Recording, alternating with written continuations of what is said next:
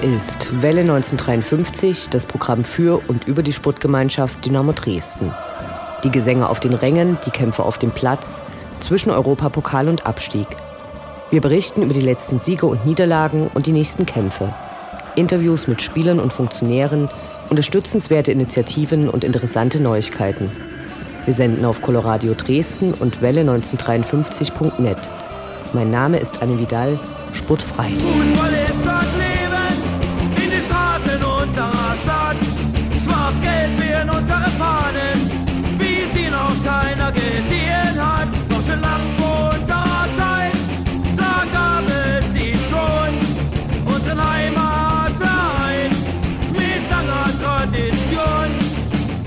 Herzlich willkommen zur 13. Ausgabe von Welle 1953. Heute ist der Vorverkauf für das DFB-Pokal-Achtelfinale offiziell gestartet, der spätestens am 18. Februar, wenn auch Mitglieder Tickets kaufen können, beendet sein dürfte. Die Winterpause ist zum Glück vorbei. Dynamo hat beim harten Spiel in Münster 1 zu 2 mit heiß diskutierten Schiedsrichter-Fehlentscheidungen verloren und steht damit vorerst auf dem fünften Platz. Und auch abseits des Rasens ist nach den Weihnachtsferien eine ganze Menge passiert. Für größeres Aufsehen sorgte die Beurteilung vom BGH, die Hooligans Elbflorenz als kriminelle Vereinigung einzustufen. Dieses Urteil könnte in Zukunft weitreichende Folgen für die aktiven Fanszenen Deutschlands haben. Dazu sprachen wir mit Fananwalt Tobias Westkamp. All dies jetzt in der 13. Ausgabe von Welle 1953 Sportfrei.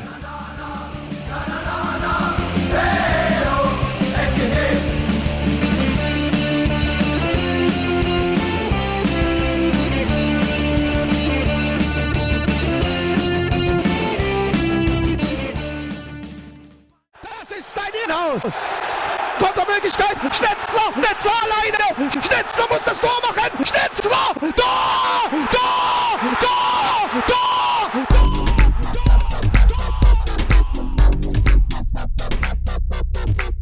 Der Blick zurück. Was ist passiert? Was war großartig? Was hätte nicht geschehen dürfen? Infos zu den absolvierten Liga- und Pokalspielen.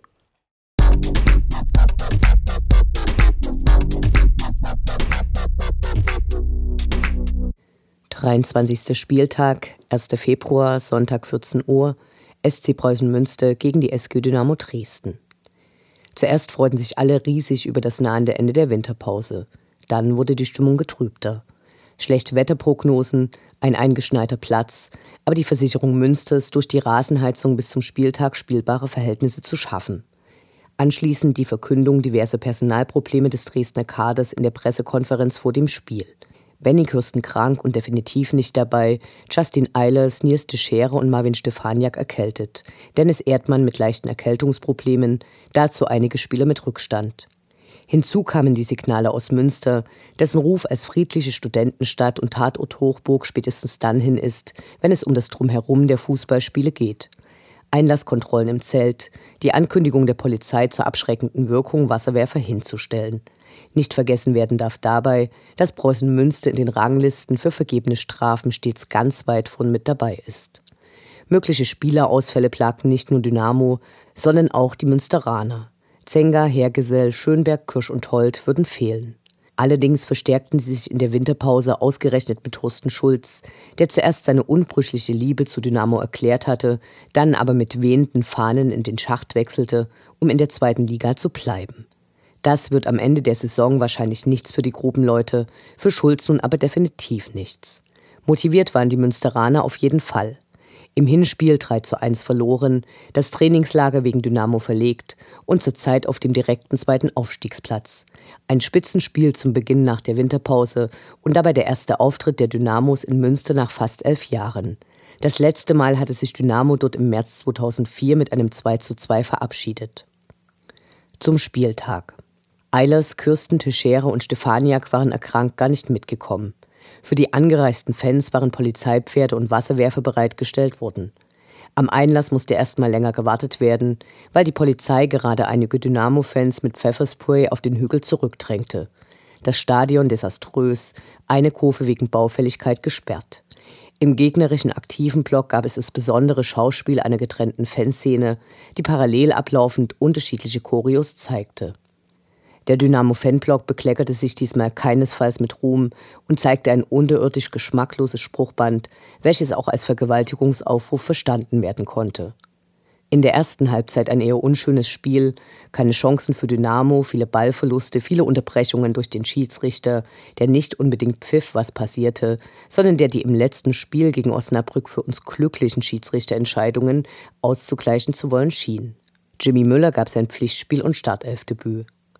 Zu Beginn der zweiten Halbzeit kam Dominik Baumann und drehte das Spiel. Mit einem tollen Pass auf Convalius beendete dieser mit einem glücklichen Tor seine Flaute. Zwei Minuten später wurde er leider auch schon wieder vom unterirdisch agierenden Schiedsrichter Michael Weiner vom Platz gestellt und zwischenzeitlich für die kommenden beiden Spiele gesperrt. Dynamo in der Unterzahl, das konnte nicht gut gehen. Leider.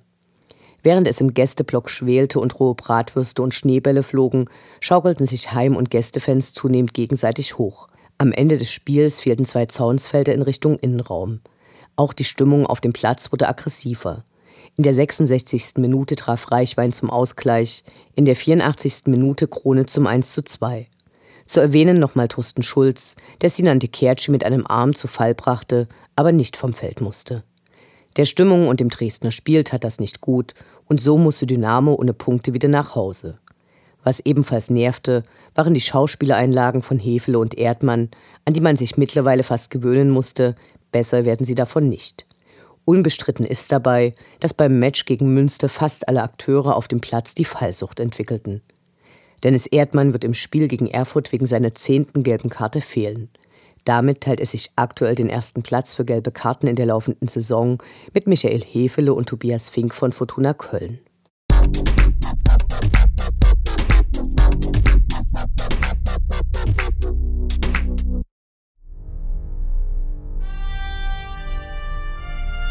Unendlich sind die Weiten des Universums der Sputtgemeinschaft Dynamo Dresden. Alles rund um die SGD.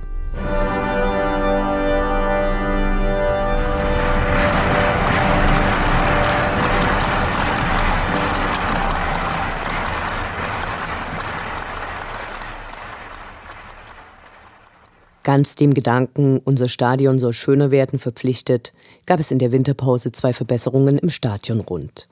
Zuerst wurde in der Winterpause der Capoturm nach dem Osnabrück-Spiel demontiert und anschließend durch technisch versierte Fans erneuert. Das Gerüst wurde feuerverzinkt und mit neuen Platten und weiteren Aussteifungen ausgestattet. Am vergangenen Dienstag wurde das gute Stück wieder im Stadion aufgebaut und mit Edelstahlankern befestigt und wird dann beim Spiel gegen Wien Wiesbaden eingeweiht werden können. Die zweite Neuerung betrifft die Zuschauerkapazität. Diese erhöht sich ab dem DFB-Pokalspiel gegen Borussia Dortmund um etwa 500 Sitzplätze. Durch den Bau einer weiteren Plexiglaswand wird auf der Westtribüne die Pufferzone zum Gästeblock deutlich verkleinert. Damit erhöht sich das Fassungsvermögen auf rund 30.500 Zuschauer. Der Umbau soll durch zusätzliche VIP-Tickets zum Pokalspiel gegen Dortmund refinanziert werden. Die Kosten teilen sich der Verein und die Stadionbetreibergesellschaft.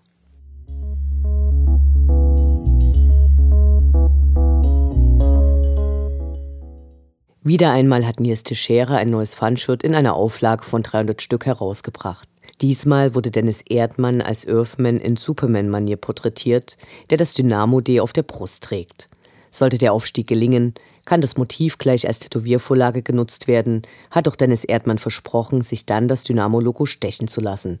Bis Mai folgen noch vier weitere T-Shirts, deren Einnahmen einem karitativen Zweck zugutekommen sollen. Wer sich wie Welle 1953 gefragt haben sollte, welcher das ist, der wird erst nach dem Verkauf aller T-Shirts ausgewählt.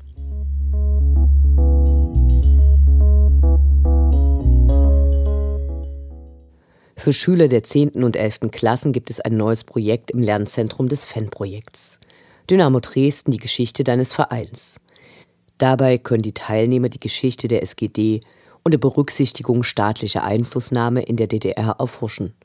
Es werden historische Quellen aus verschiedenen Archiven, zum Beispiel der Stasi-Unterlagenbehörde ausgewertet und Zeitzeugeninterviews geführt. Die Ergebnisse sollen anschließend in einem Sammelband veröffentlicht werden. Das Projekt wird natürlich fachkundig angeleitet und soll nach den Winterferien starten. Geplant ist, dass sich die Arbeitsgruppen monatlich im Stadion treffen. Die Arbeiten im Forschungsprojekt können als besondere Lernleistungen, abgekürzt BEL, abgerechnet werden. Weitere Informationen zum Projekt und die Kontaktdaten für die Anmeldung findet ihr auf der Homepage des Fanprojektes. Die Anmeldung muss bis zum 16. Februar erfolgen.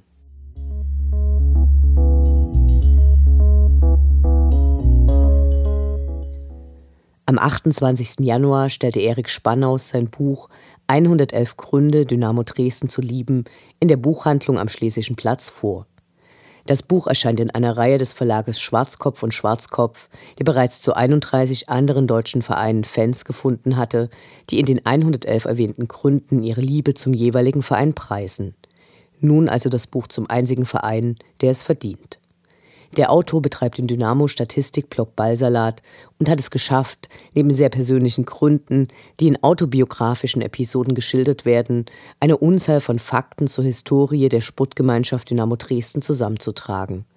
Die Geschichte des Vereins, wichtige Spieler, in die Sagenschreibung eingegangene Partien und lustige Anekdoten abseits des Spielbetriebs. Allerbestes Quizwissen, falls ihr an einem Quiz teilnehmt und mal spezielle Fragen zu Dynamo kommen.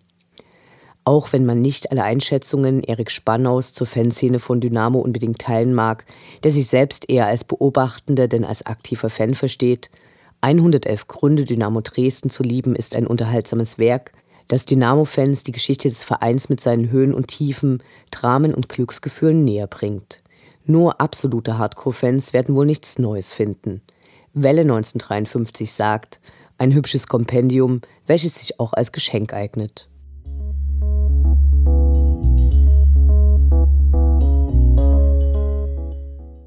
Morgen, also am Freitag, dem 6. Februar, gibt es im Fanhaus auf der Löbtauer Straße eine Lesung, die das Fanprojekt zusammen mit dem Magazin Blickfang Ultra veranstaltet.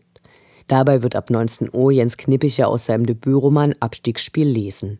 Worum es in dem Buch geht. Protagonist Peter M. verfällt der Spielsucht. Drumherum Hooligankämpfe, Drogen, kriminelle Raubzüge, Wendezeit. Der als spannend und dramatisch rezensierte Roman erhielt begeisterte Kritiken auch von Leuten, die sonst eher nicht lesen und wurde wegen seines Zuspruchs gerade zum zweiten Mal aufgelegt. Vor allem die intensiven Einblicke in die Abgründe, in die Peter M. suchtbedingt fällt, erschrecken zum Teil und führen deutlich vor Augen, wie schockierend schnell Freundschaften, Partnerschaften, Moral und Werte aufgegeben werden, wenn man in den Strudel der Abhängigkeit einer Sucht gerät. Das teilweise sehr fesselnd geschriebene Buch wartet mit einem überraschenden Ende auf, das an dieser Stelle natürlich nicht verraten wird. Die Einladung des Autors stieß dabei in der aktiven Fanszene nicht nur auf Begeisterung, ist jedoch bekennender Fan des ersten FC Magdeburg.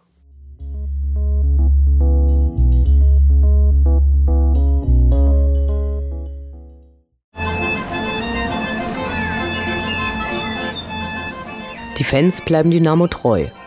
Doch die im Trikot kommen und gehen und die in den Anzügen sowieso. Wir schauen zu, wie sich das Personalkarussell bei der SGD munter dreht.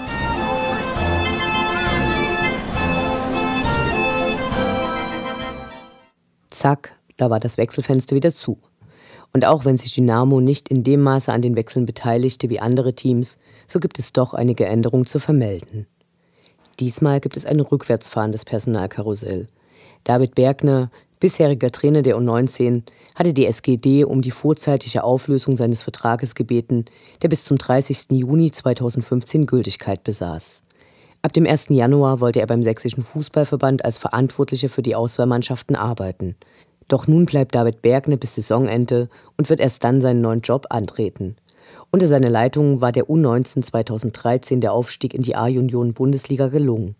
Welle 1953 drückt die Daumen, dass nun der U19 auch der Klassenerhalt unter David Bergner gelingt.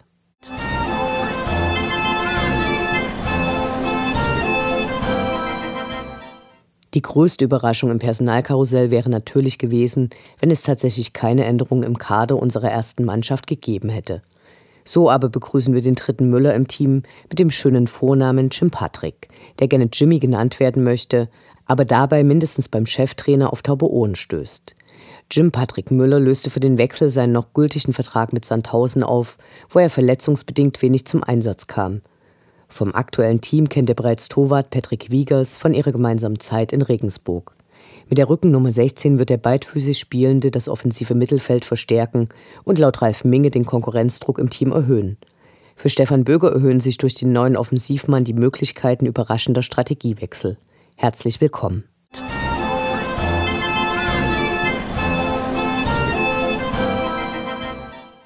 Und noch ein polyvalenter Spieler. So bezeichnete ihn Ralf Minge, der die erste Mannschaft im Mittelfeld und im Angriff verstärken und den Ausfall von Matthias Fetsch kompensieren soll. Kurz bevor sich das Transferfenster am Montag schloss, konnte Robert Andrich verpflichtet werden. In Potsdam geboren, durchlief er alle Nachwuchsmannschaften von Hertha BSC, wo er noch einen Vertrag bis Saisonende hatte. Dieser wurde nun aufgelöst, der Vertrag mit Dynamo läuft vorerst bis zum Juni 2017. Robert Andrich spielte für die DFB-Auswahlmannschaft nur 18 bis U20 und erzielte in der laufenden Saison für Hertha BSC 2 in der Regionalliga Nordost immerhin acht Tore. Wie Jim Patrick Müller stammt er aus einer Fußballerfamilie. Sein Onkel Frieda Andrich spielte in den 80er Jahren für den Oberligisten FC Vorwärts Frankfurt-Oder. Robert Andrich erhält die Rückennummer 33. Herzlich willkommen. Paragraph 1 die Würde des Fans ist unantastbar. Schön wär's. Fußball als Experimentierfeld.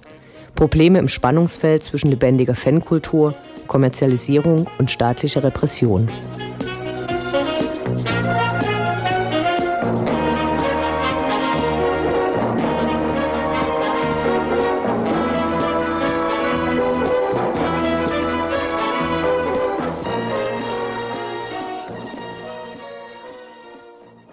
Am 22. Januar entschied der Bundesgerichtshof, dass gewaltbereite Hooligan-Gruppen als kriminelle Vereinigungen eingestuft werden können und wies damit die Revision der fünf Männer zurück, die aufgrund ihrer Betätigung in der als kriminelle Vereinigung verbotenen Gruppe Hooligans Elbflorenz verurteilt worden waren.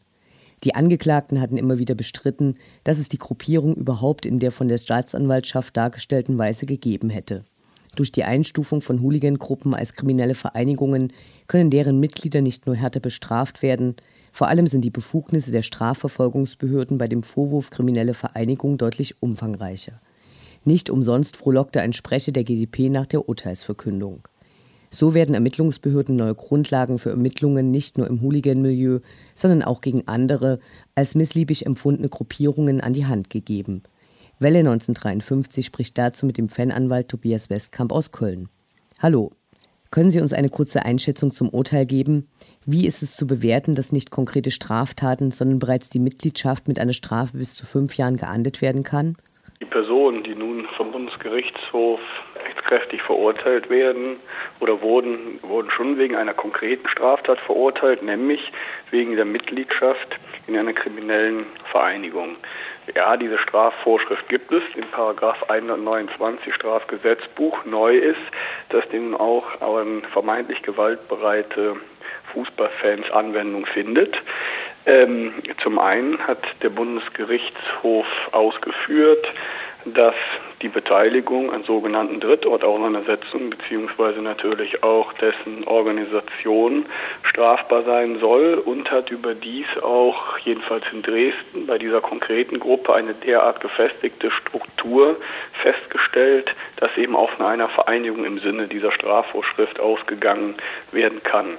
Ähm, hinsichtlich der Einzelheiten bin ich selber noch etwas unwissend, da äh, nicht nur ich, aber auch ich auf die schriftlichen Urteilsgründe äh, warten. Dann kann man vielleicht klarer sehen, aufgrund welcher Erwägungen hier A, die Durchführung von Drittauseinandersetzungen eine Straftat darstellen sollen und B, hier eben auch ähm, eine Struktur vorgelegen hat, aufgrund derer der Bundesgerichtshof von einer Vereinigung ausgegangen ist.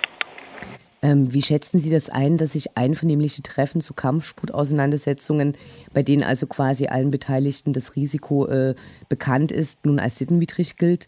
Liegt das nicht eigentlich im Ermessen der Beteiligten? Zutreffend ist, dass es eine Vorschrift im Strafgesetzbuch gibt, nachdem eine Körperverletzung nicht strafbar sein soll, wenn sie mit dem Einverständnis des Geschädigten erfolgt. Allerdings darf diese Einwilligung nicht gegen die sogenannten guten Sitten verstoßen. Und das hat der BGH hier wohl entschieden. Man hat eine weitere Vorschrift im Strafgesetzbuch benutzt, nach der die Beteiligung an einer Schlägerei strafbar sein soll. Ähm, eine Schlägerei liegt vor, wenn mindestens drei Personen ähm, mit Körperverletzungsdelikten aufeinander in Anführungsstrichen losgehen und dann auch noch eine schwere Folge eintritt. Allerdings jedenfalls der dieser Rechtsgedanke, dass eben die Beteiligung an einer solchen Schlägerei grundsätzlich strafbar ist, ähm, soll zur Folge haben, jedenfalls nach dem Bundesgerichtshof, dass ähm, eine Einwilligung hier gegen die guten Sitten verstößt und gleichwohl strafbar sein soll. Darüber lässt sich mit Sicherheit trefflich ähm, streiten. Mittlerweile haben Hooligan-Gruppierungen aus Bremen, Hannover und Aachen ihre Auflösung verkündet. Glauben Sie, dass dieser Schritt auslangt, um Ermittlungen jetzt zu entgehen, die wahrscheinlich äh, anfangen würden? Ähm, das weiß ich nicht, weil zum einen ja nun auch ähm, die Straftaten, die gegebenenfalls vor der Auflösung begangen wurden, noch nicht verjährt wurden und darüber hinaus reicht es mit Sicherheit nicht aus, lediglich äh, eine Auflösung bekannt zu geben. So es gefestigte Bandenstrukturen, Bandenstrukturen trifft es nicht so, es eine gefestigte Struktur gegeben hat, ähm, aufgrund derer man eine Vereinigung ähm, annimmt oder jedenfalls ähm, die Justiz eine Vereinigung ähm, annimmt, müssten diese Strukturen wohl aufgelöst werden, um zukünftig ähm, nicht Gefahr zu laufen, ins Visier der Strafverfolgungsbehörden zu geraten. Kann das Urteil auch zur Ausspionierung anderer Fangruppen verwendet werden, die zum Beispiel besonders aktiv und auch bei Spielen dabei sind, bei denen es äh, zu Vorfällen wie zum Beispiel Pyro kommt und bei denen bisher selten die eigentlich Verantwortlichen getroffen wurden? Oder kann, also kann man ganz generell von völlig neuen und umfangreicheren Optionen der Polizei sprechen? Ähm, die Gefahr in Anführungsstrichen besteht zweifelsohne. Ich habe mal geschaut, jedenfalls in den Jahren zwischen 2004 und 2009 sind keine 60 Bürger verurteilt worden, weil sie Mitglied in einer kriminellen Vereinigung gewesen sein sollen. Ähm, Im Wesentlichen dient diese Strafvorschrift als Anknüpfungspunkt für strafprozessuale Maßnahmen. Sei es, dass wenn ein Anfangsverdacht besteht oder wenn ein Tatverdacht besteht, dass eine derartige ähm, Vereinigung vorliegt und der konkret Betroffene dort Mitglied ist, ähm, erlaubt das den Strafverfolgungsbehörden von den Betroffenen die Telekommunikation zu überwachen. Ähm, das nicht öffentlich gesprochene Wort aufzuzeichnen, beispielsweise Verkehrsdaten ähm, zu erheben, soll also heißen, die, die genutzten Telekommunikationsmittel oder mittels welcher, mittels welcher Kommunikationsmittel man mit welchen weiteren Personen im Kontakt stand. Darüber hinaus können Standortdaten ähm, erhoben werden. Ähm, gegebenenfalls wird der ein oder andere Vertreter einer Strafverfolgungsbehörde sich nun bemüßigt ähm, sehen, nach Möglichkeit mittels eines, mittels, mittels eines richterlichen Beschlusses diese Instrumentarien nun anzuwenden. Ähm, ich würde dies allerdings in aller Regel für schreiend rechtswidrig halten, beispielsweise mit Bezug auf Ultragruppierungen, weil wesentlich für das Vorliegen einer kriminellen Vereinigung ist dass das wesentliche Ziel der Vereinigung die Begehung von Straftaten ist. Und das trifft wohl auf viele Gruppierungen von in Anführungsstrichen aktiven Fußballfans nicht zu. Es mag sein, dass einzelne Mitglieder anlässlich der Begehung des Gruppenlebens, beispielsweise bei Auswärtstaten in den Verdacht geraten oder gegebenenfalls am Ende auch nachweisbar Straftaten begehen. Das ist allerdings nun beileibe nicht Gruppenziel oder Hauptziel von beispielsweise Ultragruppierungen, die sich auf die Fahne geschrieben haben, ihren Verein bestmöglichst zu, zu unterstützen. Deswegen wäre das jedenfalls ähm, wohl in den allermeisten Fällen schlicht rechtswidrig. Herr Westkamp, vielen Dank für das Interview. Gerne. Ausrufezeichen! Ausrufezeichen!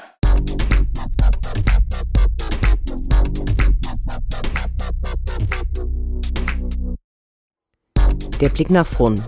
Die nächsten Spiele, die nächsten Termine. Hoffnung und Zuversicht. Niederlage oder Ufter.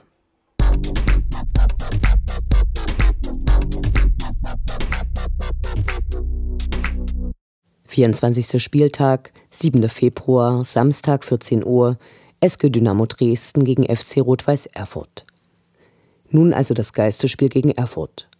Ultras Dynamo hatten versucht, ein Public Viewing für mehrere tausend Fans in Stadionnähe zu organisieren. Da die Kosten jedoch wahrscheinlich die Einnahmen überstiegen hätten, wurde sich dagegen entschieden. Stattdessen wird nun dazu aufgerufen, das vom MDR live übertragene Spiel in Stadionnähe anzuschauen und nach dem Spiel zum Treppenaufgang des K-Blocks zu kommen und der Mannschaft ihre Unterstützung trotz DFB-Schikan zu zeigen. Von denen kann auch Erfurt ein Lied singen. Nicht nur, dass sie natürlich ebenso wie Dynamo vom Geisterspiel betroffen sind. Am 8. Oktober hat es anlässlich des Abschieds vom Steigerwaldstadion, das umgebaut werden soll, eine große Pyroaktion gegeben, die zwar vom Spiel getrennt und bei der Stadt angemeldet worden war. Der DFB bestrafte trotzdem wegen unsportlichem Verhaltens zu 20.000 Euro Strafe.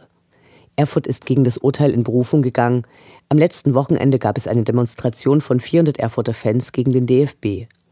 Das Spiel der Hinrunde in Erfurt wurde als erstes Pflichtspiel nach dem Pokalerfolg gegen Schalke mit 0 zu 2 verloren. Derzeit hat Erfurt nur einen Punkt weniger als Dynamo und steht auf dem sechsten Platz. Ein Sieg wäre also wichtig. Wir drücken der Mannschaft die Daumen, dass sie den Erfurter Lauf stoppen kann, die seit Mitte Oktober keine Niederlage mehr hinnehmen mussten.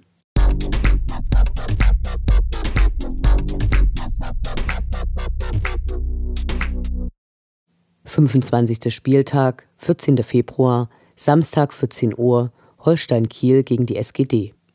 Das Spiel gegen Holstein Kiel hatte im Sommer 2014 die erste Heimspielniederlage der laufenden Saison markiert. Zurzeit steht Kiel mit 34 Punkten auf dem neunten Platz, bevor sie am Wochenende auf Cottbus treffen. Ihre bisherige Saison war von einer beeindruckenden Serie von elf Spielen ohne Niederlage geprägt. Gleichzeitig haben sie mit zehn Unentschieden den Spitzenplatz in dieser unbeliebten Kategorie. Gerade wurde der Vertrag mit deren Trainer Neitzel bis Sommer 2017 verlängert, der die Mannschaft seit 2013 trainiert. Holstein Kiel ist neben Unterhaching und Stuttgart 2 auch die einzige Mannschaft, die in der Winterpause keinen neuen Spieler holte. Eine sicher nicht leichte Aufgabe, die trotzdem Dynamo einen Sieg bringen sollte.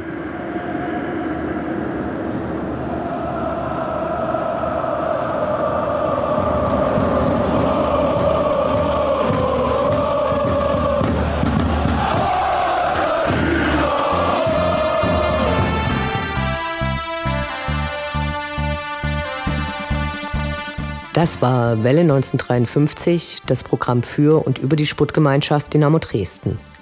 Die neue Sendung über die SGD, uns, die Fans und alle Neuch- und Widrigkeiten auf dem Weg zum Europapokal gibt es in zwei Wochen bei Coloradio und zum Nachhören im Internet auf welle1953.net als Podcast, den ihr selbstverständlich abonnieren könnt, um keine Sendung zu verpassen. Mein Name ist Anne Vidal. Auf Wiederhören. Bis zum nächsten Mal.